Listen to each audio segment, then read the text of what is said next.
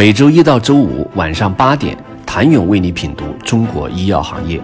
五分钟尽览中国医药风云。喜马拉雅的听众朋友们，你们好，我是医药经理人、出品人谭勇。还有不走寻常路的公司，例如跟着回国热潮归来的盛泽林。二零零九年回国后，他便创办了泽锦制药。二零零九年的中国医药市场还是小分子药物的天下。诞生于此时的泽井制药，自然也是以此为主。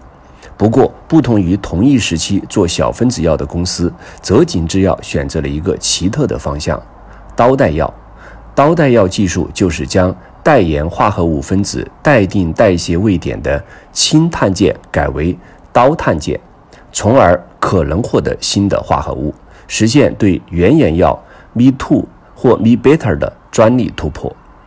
二零二一年六月，泽锦制药的甲苯磺酸多钠非离片获国家药监局批准上市，用于既往未接受过全身系统性治疗的不可切除肝细胞癌患者。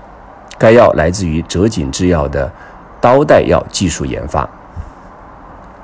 此外，在泽锦制药的管线中，还有杰克替尼、奥卡替尼等多款刀代药品种。以小分子药物起家的泽锦制药也感知到了生物药的崛起，开始布局大分子药物。其管线中重组人凝血酶和重组人促甲状腺激素目前已经进入临床三期和二期阶段，有可能在今年上市。而泽锦制药真正开始大举进军治疗肿瘤的生物药是在二零一六年。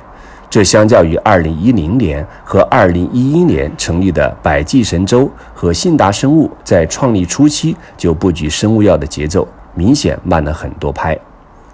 2016年2月，泽锦制药美国子公司成立，由泽锦制药董事长盛泽林的妹妹盛泽琪担任 CEO。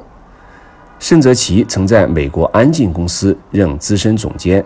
拥有三十年的新药研发和管理经验。新公司致力于发现和开发用于治疗癌症创新生物疗法，而泽锦制药通过其肿瘤免疫治疗抗体药物研发技术，在管线中补充了双靶点抗体 RAG 零零五、RAG 零零六和三靶点抗体 RAGG S 零零幺。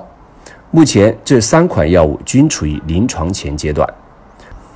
同2009年归国的沈月雷没有选择创新药的研发，而是创办百奥赛图，当起了卖水人，为制药公司提供模式动物。当时中国医药行业不是现在这般吸金，所以对创业者来说，做模式动物、做 CRO 是更容易的选择。从2011年开始，开发出基于 ESCHR 的基因编辑技术平台。并向首个客户提供基因编辑服务，到二零一五年建立综合药理学服务平台，再到二零二零年启动签署万抗计划。十多年来，百奥赛图始终难舍 CRO 身份，而同样创办过 CRO 公司的多位创业者早已调转了方向，如百济神州创始人欧雷强就曾在二零零五年创办过一家 CRO 企业保罗科技。并于2009年出售了该公司，在2010年参与成立了百济神州。2020年8月，百奥赛图将研发公司佑和医药合并为全资子公司，同时表示，随着合并的完成，该公司也实现了从 CRO 到生物技术公司的转型，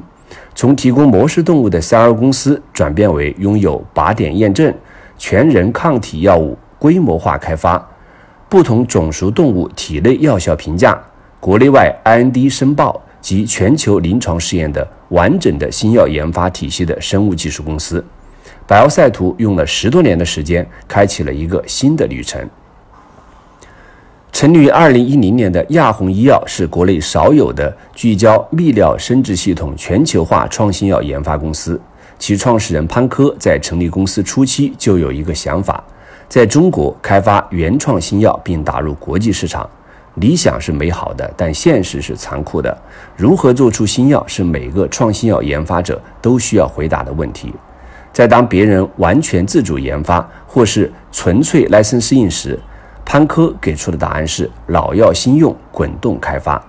二零零九年，一款用于治疗尿道感染的抗生素被发现具有抑制肿瘤新生血管形成的作用。二零一零年，亚红医药获得了该药的全球开发授权，并优先在中国进行一系列临床前和临床开发工作，支持 APL 幺二零二用于治疗非肌浸润性膀胱癌。